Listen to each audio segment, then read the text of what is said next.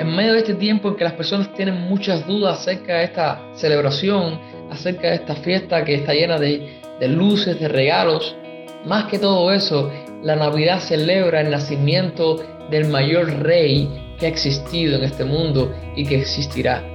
Y Jesús es ese rey.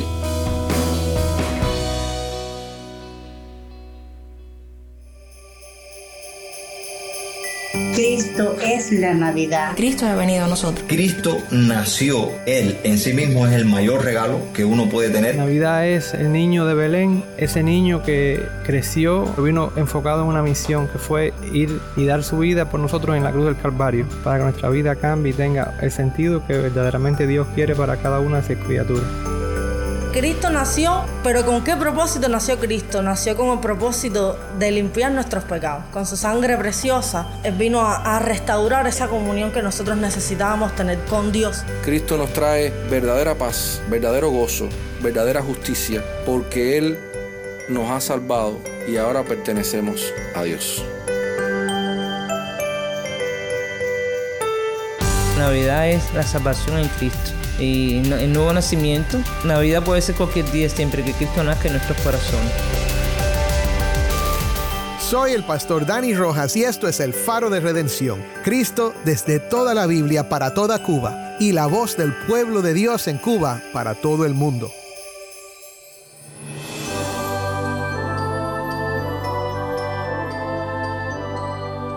Hola, soy el pastor Dani Rojas, el director y locutor del Faro de Redención. Gracias por acompañarme hoy y feliz Navidad.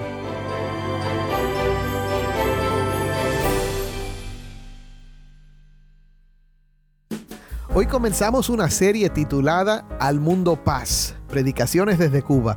Y durante toda esta semana, cinco destacados pastores de la hermosa isla de Cuba compartirán reflexiones y mensajes de la palabra de Dios que nos llevarán a considerar y contemplar el verdadero significado de la Navidad. En medio de la alegría festiva, nos guiarán a través de las escrituras para explorar el gran regalo de la Navidad que es Cristo Jesús.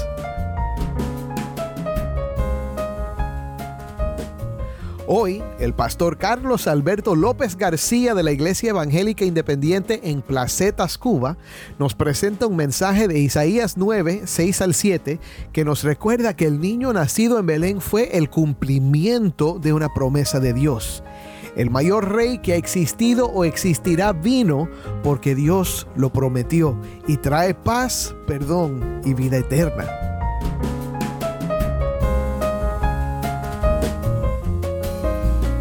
Si tienes una Biblia, busca Isaías 9:6 y quédate conmigo para ver a Cristo en su palabra.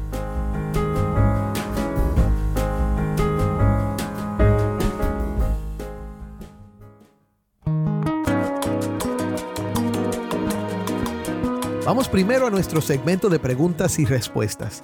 Cada lunes contestamos una pregunta que recibimos de nuestra audiencia, pero hoy vamos a contestar una que no nos hicieron, pero creo que les va a interesar. Ya que estamos celebrando la Navidad, esta es la pregunta.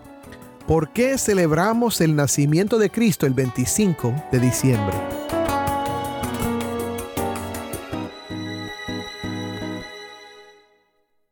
Esta semana vamos a oír a algunos de nuestros predicadores invitados decir que no sabemos la fecha exacta del nacimiento de Cristo.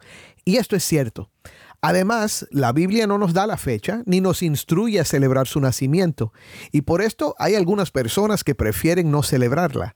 Sin embargo, ya estamos en nuestra tercera semana de hablar de temas navideños, así que sabes que aquí en el Faro sí celebramos la Navidad. Tal vez has oído a alguien decir que la fecha la escogió la Iglesia Católica para que la gente dejara de celebrar el solsticio del invierno o el Día del Sol Invicto, celebraciones paganas que supuestamente eran populares. Esto no es cierto. Los padres de la iglesia primitiva no la celebraron, pero para el tercer siglo, alrededor de 222 después de Cristo, ya encontramos escritos que indican que Cristo nació entre finales de diciembre y la primera semana de enero. En esa época, esas fiestas paganas no eran populares y la iglesia tampoco tenía la costumbre de cristianizar las fiestas paganas. Después la tuvieron, pero calcularon la fecha basándose en la idea de que Jesús fue concebido en el día de la Pascua, entre el 25 de marzo y el 2 de abril. Añádele nueve meses a esa fecha y el 25 de diciembre tiene sentido. Usando diferentes calculaciones, otros grupos escogieron el 6 de enero. Y fue por esto que escogieron estas fechas. Deseaban honrar el nacimiento del Señor y darle gracias a Dios por enviarlo, lo mismo que nosotros queremos hacer, y buscaron la mejor fecha que pudieron.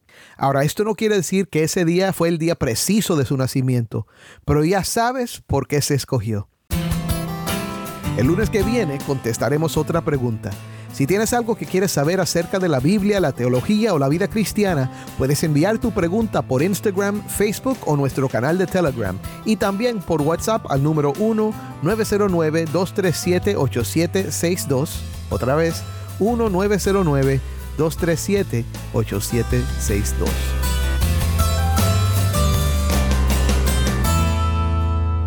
Y ahora vamos con el pastor Carlos y la predicación. Según la RAE, la Real Academia Española, la palabra Navidad procede del latín nativitas, que significa nacimiento. Es decir, la Navidad está apuntando al nacimiento de un niño y siempre que un niño nace, eso es algo trascendental para la familia. Yo recuerdo cuando mis dos hijas nacieron, eso fue un evento para toda la familia. Pero yo les quiero hablar precisamente del nacimiento de un niño, pero que no solamente fue trascendental para esa familia, sino inclusive para el mundo entero. Y es por eso que me gustaría invitarte a que buscaras en tu Biblia el profeta Isaías capítulo 9 y estaremos meditando en los breves minutos que tenemos en los versículos del 6 al 7. Dice así Isaías capítulo 9, versículo del 6 al 7. Porque un niño nos es nacido, hijo nos es dado, y el principado sobre su hombro, y se llamará su nombre admirable, consejero, Dios fuerte, Padre eterno, príncipe de paz. Lo dilatado de su imperio y la paz no tendrán límite sobre el trono de David y sobre su reino, disponiéndolo y confirmándolo en juicio y en justicia, desde ahora y para siempre. El celo de Jehová de los ejércitos hará esto. El Señor bendiga su palabra. Mi hermano, hay una gran idea un argumento a la luz de este pasaje que me gustaría compartirte en esta oportunidad. Y es que la Navidad celebra el nacimiento del mayor rey que ha existido. Jesús es ese rey. Me gustaría dar un poco de contexto y de trasfondo a este pasaje para entender un poco. Y si leemos este pasaje los versículos del 6 al 7 y sobre todo su contexto inmediato, es decir, los, los versículos que vienen antes y después de este pasaje. Pero si leemos los versículos alrededor de este pasaje sin el resto del Nuevo Testamento, pareciera dejar en un enigma el nacimiento de este niño. Muchos pudieran preguntarse, ¿quién es ese niño? Bueno, este famoso texto de Isaías 9 del 6 al 7 está precedido por versículos del 1 al 5, que lo vamos a leer. Y dice así, mas no habrá siempre oscuridad para la que está ahora en angustia, tal como la aflicción que le vino en el tiempo que livianamente tocaron la tierra, la primera vez, la tierra de Saulón, y a la tierra de Nestalí, pues al fin llenará de gloria el camino del mar, de aquel lado del Jordán, en Galilea de los gentiles. El pueblo que andaba en tinieblas vio gran luz, los que moraban en tierra de sombra de muerte, luz resplandeció sobre ellos multiplicaste la gente y aumentaste la alegría. Se alegrarán delante de ti como se alegran en la ciega, como se gozan cuando reparten despojos, porque tú quebraste su pesado yugo y la vara de su hombro y el cetro de su opresor, como en el día de Madián. Porque todo calzado que lleva el guerrero en el tumulto de la batalla y todo manto revolcado en sangre serán quemados, pasto del fuego. Es decir, que si leemos este pasaje, sin el resto del Nuevo Testamento, pudiéramos quedarnos en ese enigma. Bueno, ¿quién es este niño que trae esta alegría, que trae esta luz?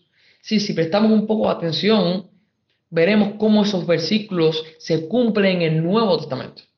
Esto que acabamos de leer, los versículos 1 al 5 especialmente se cumplen en Mateo capítulo 4, versículos del 12 al 17, que dice así, dice en el Nuevo Testamento, dice Mateo capítulo 4, versículo 12, dice, cuando Jesús oyó que Juan estaba preso, volvió a Galilea y dejando a Nazaret, vino y habitó en Capernaum, ciudad marítima, en la región de Zabulón y de Nestalí, para que se cumpliese lo dicho por el profeta Isaías cuando dijo, he ahí el cumplimiento, tierra de Zabulón y tierra de Nestalí, camino del mar, al otro lado de Jordán, Galilea de los gentiles.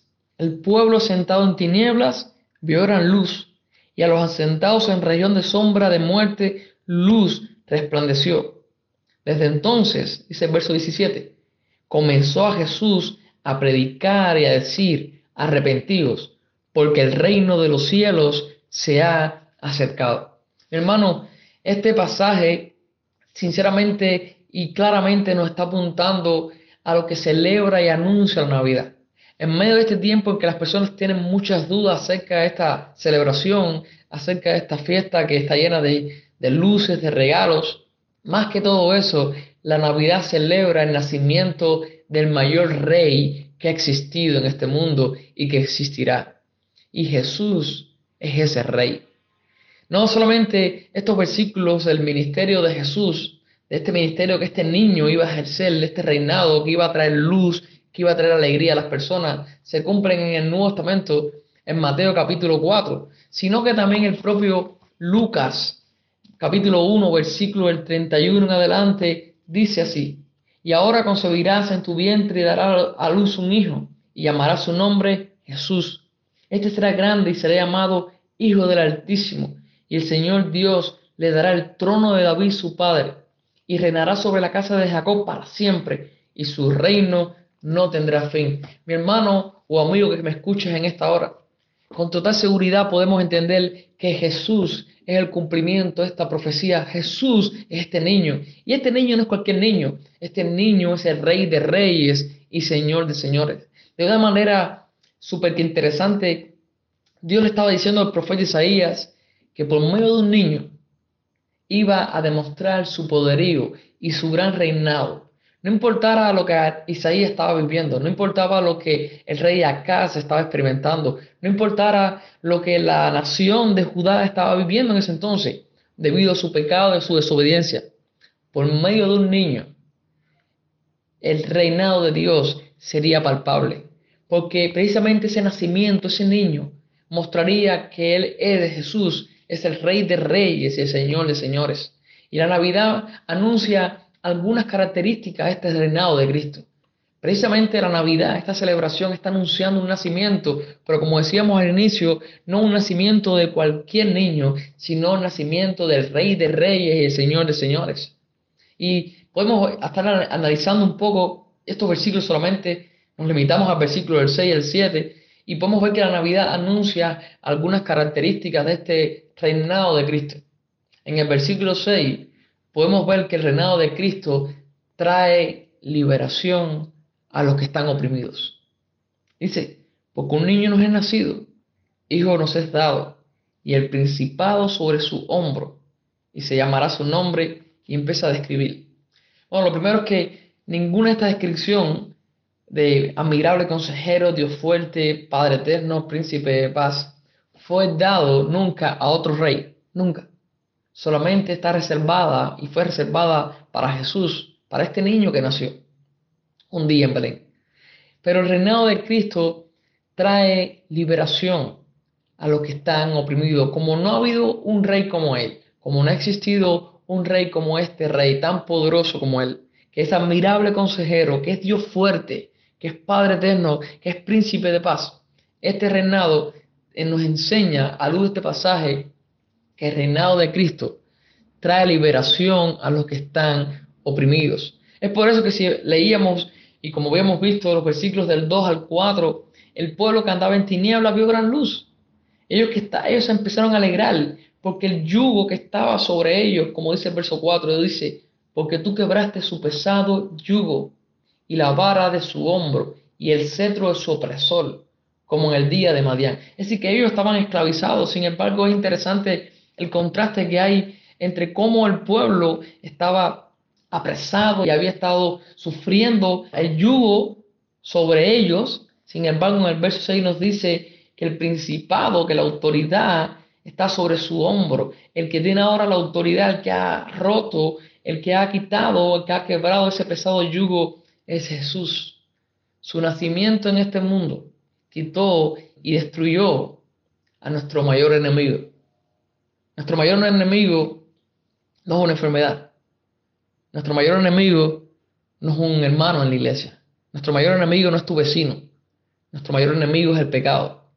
Y Cristo vino y lo venció. ¿Para sabes para qué? Para traer libertad, para traer liberación a los que están oprimidos. Aquellos que están oprimidos por ese enemigo que tenemos nosotros. Así que el reinado de Cristo, si algo muestra, es la liberación a los que están oprimidos. Y ahora te pregunto en esta hora, ¿tú te sientes oprimido? ¿Necesitas un cambio en tu vida? ¿Necesitas ser transformado y no puedes? La buena noticia es que tú no puedes liberarte por ti solo. La buena noticia, o la mala noticia en sí es que no puedes liberarte por ti solo, no hay un esfuerzo, no hay nada que podamos hacer. Pero la buena noticia es que Cristo nos ha libertado, es que Cristo nos ha dado libertad, nos ha dado liberación a aquellos que reconocen que están oprimidos, que reconocen que necesitan de un Salvador. No solamente este pasaje nos enseña eso, sino también que nos enseña que el reinado de Cristo es el mayor de todos los reinados. El versículo 7 dice, y lo dilatado, lo grande de su imperio y la paz no tendrán límite sobre el trono de David y sobre su reino, disponiéndolo y confirmándolo en juicio y en justicia desde ahora y para siempre. Es decir, el reinado de Cristo es el mayor de todos los reinados. Usted puede conocer un montón y vamos a leer la historia y veremos la cantidad de imperios y de reyes que se han levantado a lo largo de la humanidad, del tiempo. Sin embargo, no ha existido ni existirá un rey ni un reinado como el de Jesús. El reinado de Cristo es el mayor de todos los reinados. Podemos ver que dice que la paz no tendrá límites. Si algo ha marcado este mundo es la guerra. Si algo ha marcado este mundo es la necesidad de paz. Que no hay un reino, no hay un gobierno que haya podido garantizar una paz duradera. Sin embargo, el reinado de Cristo dice que la paz no tendrá límites.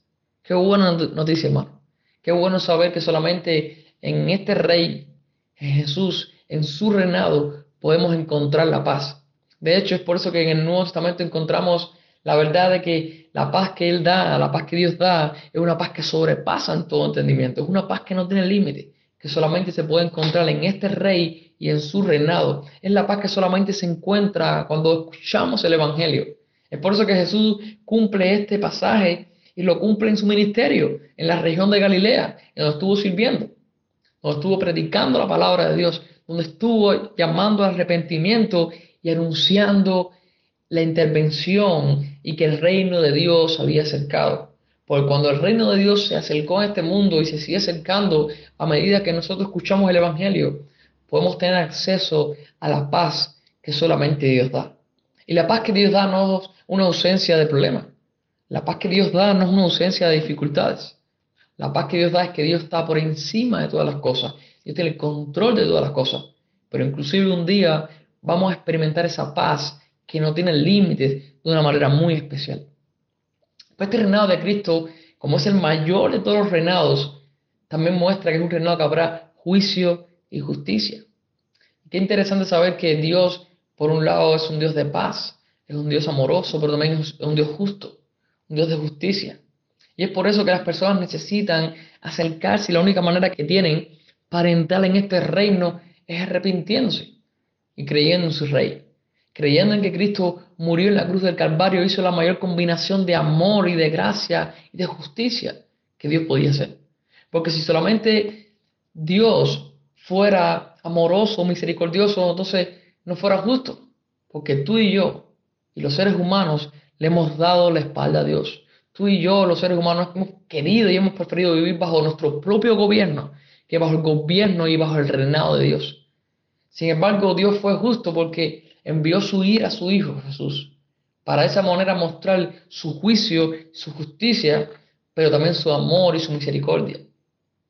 Y ese reino, un día vamos a experimentarlo en bien aquellos que hemos creído en su reinado hoy. Pero si tú no has creído en su reinado y no crees, un día vas a experimentar el juicio y la justicia de Dios. Algo más que también este pasaje muestra acerca del reinado de Cristo es que será para siempre. En medio de tantos imperios, como decíamos, tantos reinados que han pasado, uno tras otro, solamente el reinado de Cristo sigue vigente y seguirá vigente por las generaciones y los siglos venideros, porque su reinado no tendrá fin, será desde ahora y para siempre, dice el pasaje. Mi hermano, qué, qué bueno saber y ser animado con el verdadero sentido de la Navidad, que es más que luces, que es más que regalos, es entender que la Navidad anuncia, la Navidad celebra el nacimiento del mayor rey que ha existido, y ese rey es Jesús. Es interesante cómo termina este versículo. En la última frase del versículo 7 dice, el celo de Jehová de los ejércitos hará esto. Así termina esta profecía. Este niño que nació en Belén es el rey de reyes y su reinado será por el poder de Dios.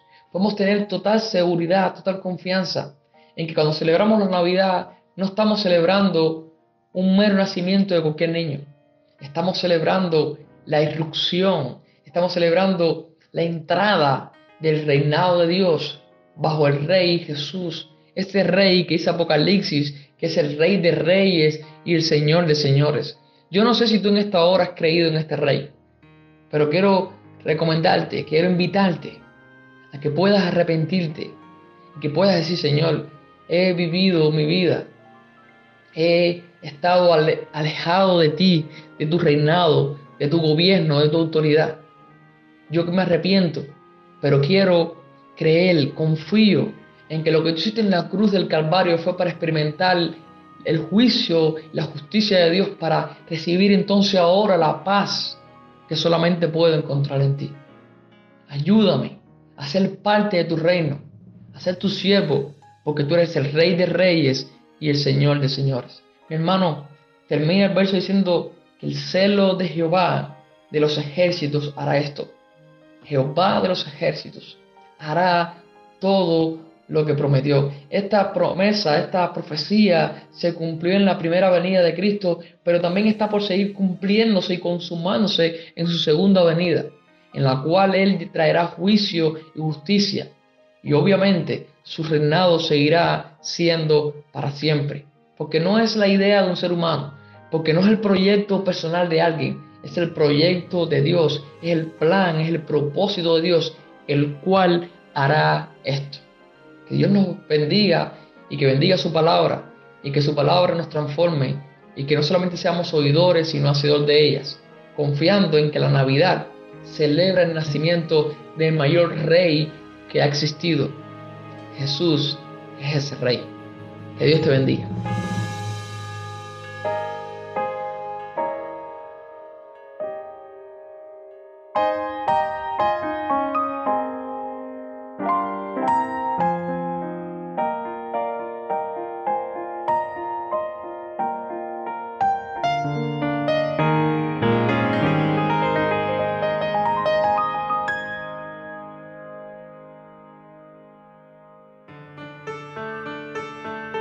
Pastor Dani Rojas y esto es el faro de redención.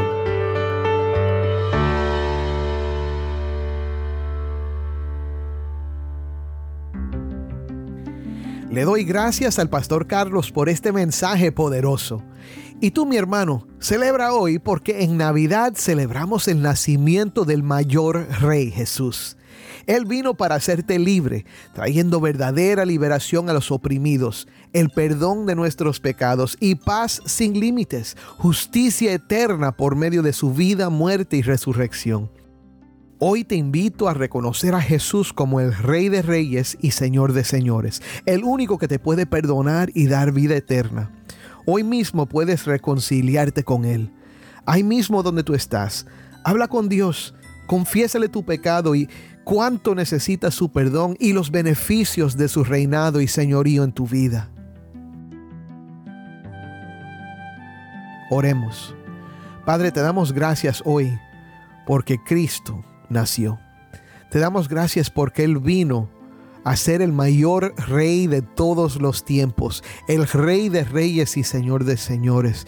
Y Señor, obtener para nosotros perdón, vida eterna y una relación contigo, Señor, restaurada.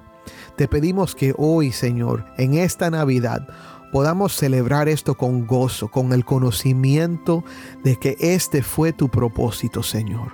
Y si hay alguien que todavía no ha confiado en Cristo, que hoy nazca Cristo en su corazón. En el nombre de Cristo te lo pido. Amén.